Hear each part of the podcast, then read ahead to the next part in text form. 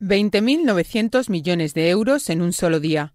Es la cifra que el IBEX 35 perdió el primer lunes negro causado por el coronavirus. Era el 24 de febrero de 2020.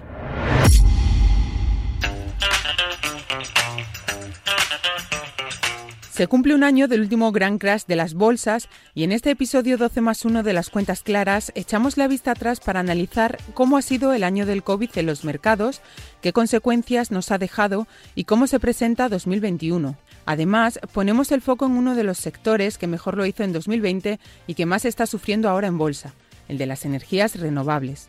El ejemplo más claro es Solaria, así que hablaremos de ella y también de la denuncia que los consumidores europeos han puesto contra TikTok.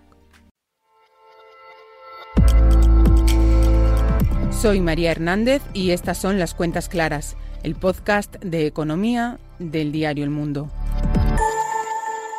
Las cuentas claras.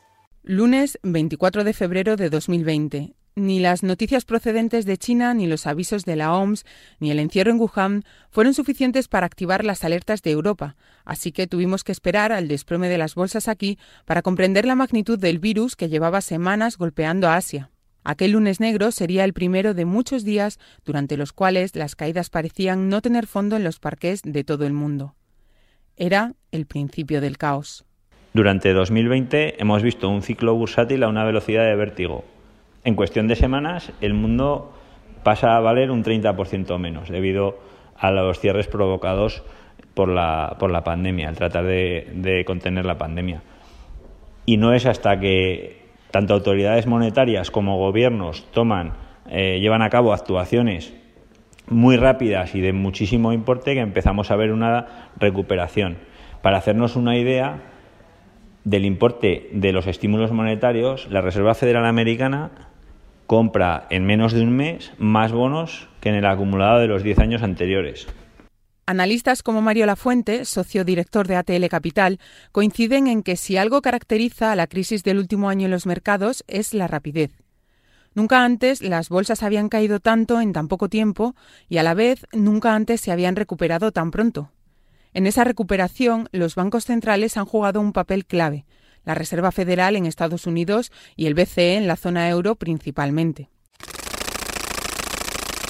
Ambos han inyectado miles de millones al sistema para evitar que se repitiera la situación de 2008, es decir, para evitar que problemas de financiación llegasen a empresas y familias. Consiguieron su objetivo, aunque en esta ocasión las consecuencias han ido por otro lado. Una vez que se disipa el riesgo de insolvencia a nivel de sistema, con las inyecciones de liquidez de los bancos centrales y se inicia eh, la recuperación de los mercados, se empieza a marcar una clara diferenciación a nivel de compañías, mm, siendo aquellas más beneficiadas por la temática, por así decirlo, del quedarnos en casa, las que experimentan un comportamiento bursátil más fuerte y aquellas ligadas a sectores eh, pues que se verían más beneficiados de una vuelta a la normalidad registrando un comportamiento bastante peor. Es por eso que nosotros hablamos de recuperación en forma de K, porque hay una divergencia bastante fuerte entre estos tipos de compañías, con diferencias de rentabilidad de más de 100 puntos porcentuales. Así que ni L, ni V, ni símbolo de Nike, ni lámpara de Aladdin. La recuperación dentro y fuera de los mercados tiene forma de K y el balance es bueno o no según la parte de la letra donde las empresas o las familias se encuentren ahora. Si hablamos de bolsa, en la parte ascendente estarían sin duda las tecnológicas, las grandes triunfadoras de la crisis. En la parte baja estarían los bancos, las empresas relacionadas con el turismo o el sector del automóvil. Ahora bien, la llegada de las vacunas abrió un nuevo escenario para este año. Toda la confianza está puesta en ellas y se consideran un factor determinante para la evolución de los mercados, pero no el único. Para 2021 partimos de una situación con tipos de interés bajos a nivel global. En Asia tenemos una recuperación clara del sector manufacturero y en Europa y en Estados Unidos van a impactar los estímulos fiscales llevados a cabo durante el año pasado y algunos que quedan pendientes para este año. Pero sobre todo tenemos la vacuna y cabe esperar que los procesos de vacunación y de fabricación mejoren y se aceleren en los próximos meses. Es por ello eh, que esperamos un crecimiento de beneficios superior al 20% para el mundo.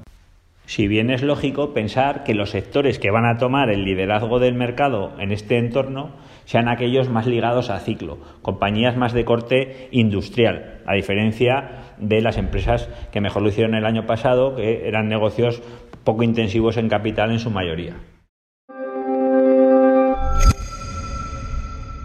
Y vamos a quedarnos precisamente en uno de los sectores que mejor lo hizo el año pasado, pero que se ha dado la vuelta en estos primeros compases de 2021. Hablamos de las energías renovables que tanto dentro como fuera de España están sufriendo en bolsa en estas semanas. Si nos fijamos en los índices españoles, Soltec, Solarpac o Solaria están entre las empresas del continuo con peor balance desde enero. Ahora bien, que no cunda el pánico porque a juicio de los analistas es un comportamiento comprensible desde la lógica del mercado y tiene una explicación. Escuchamos a Joaquín Robles, analista de la plataforma de inversión XTB.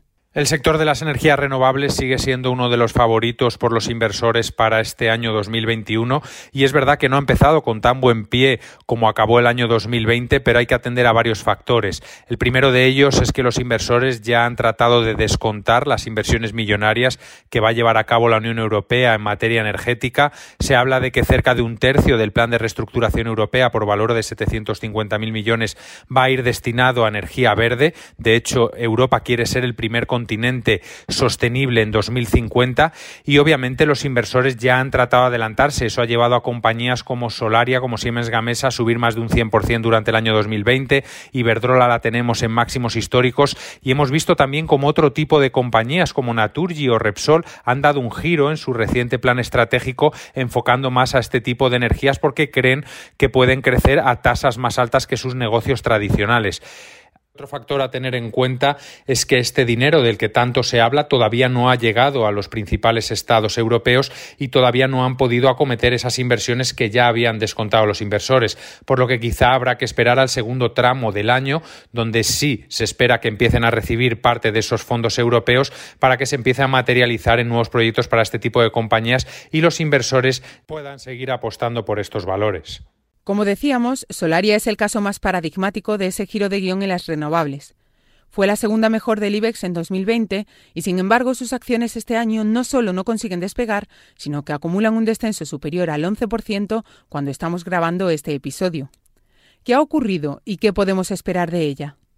El caso particular de Solaria nos genera más dudas, sobre todo por la fuerte volatilidad a la que ha estado expuesta durante las últimas semanas.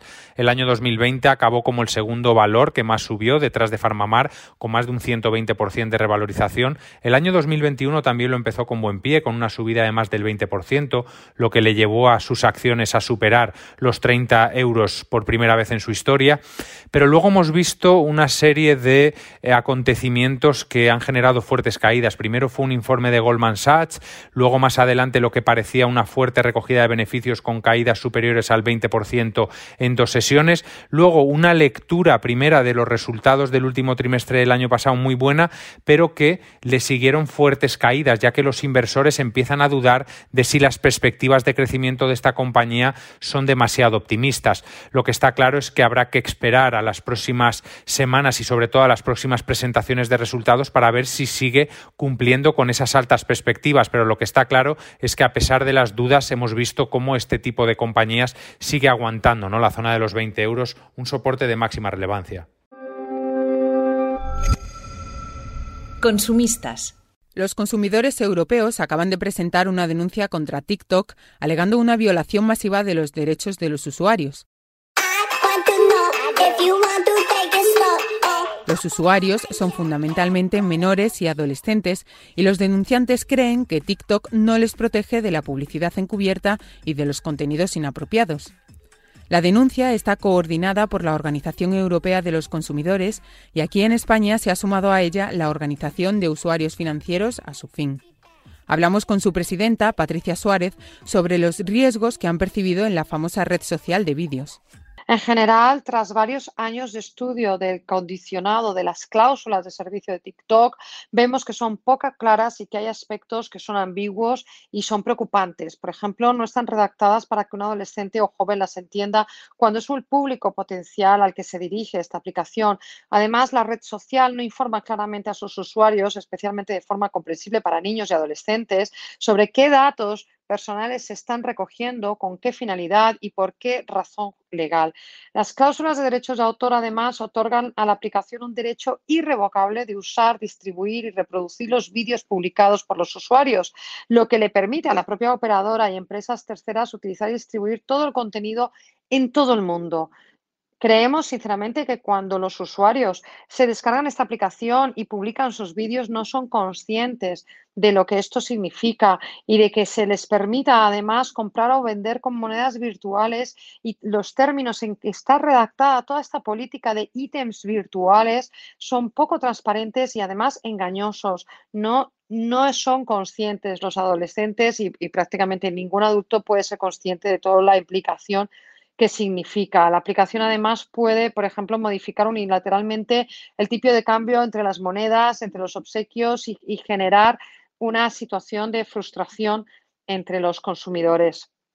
Pero no es la primera vez que TikTok está en el punto de mira de las autoridades europeas.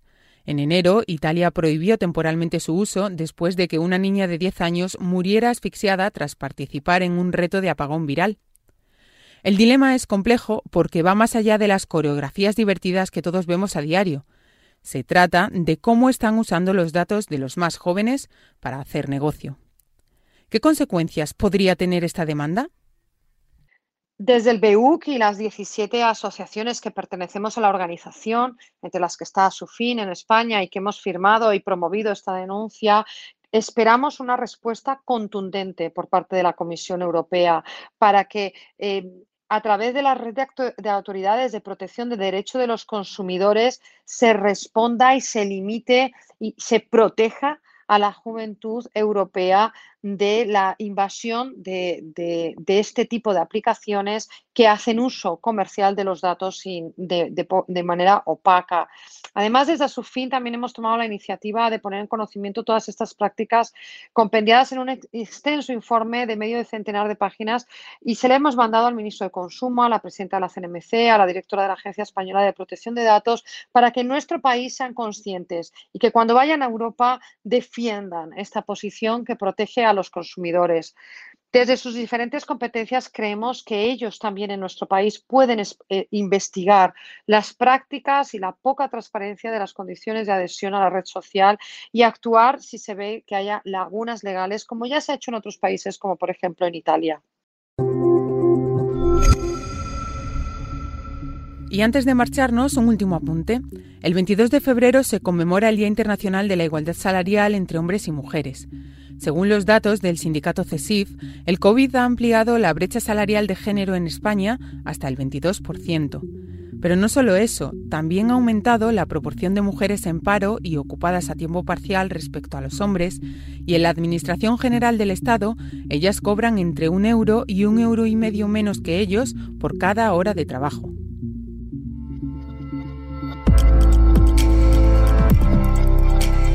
Hasta aquí este episodio 13 de Las Cuentas Claras. Carlos Sonetti está en la edición. Yo soy María Hernández y volvemos el lunes.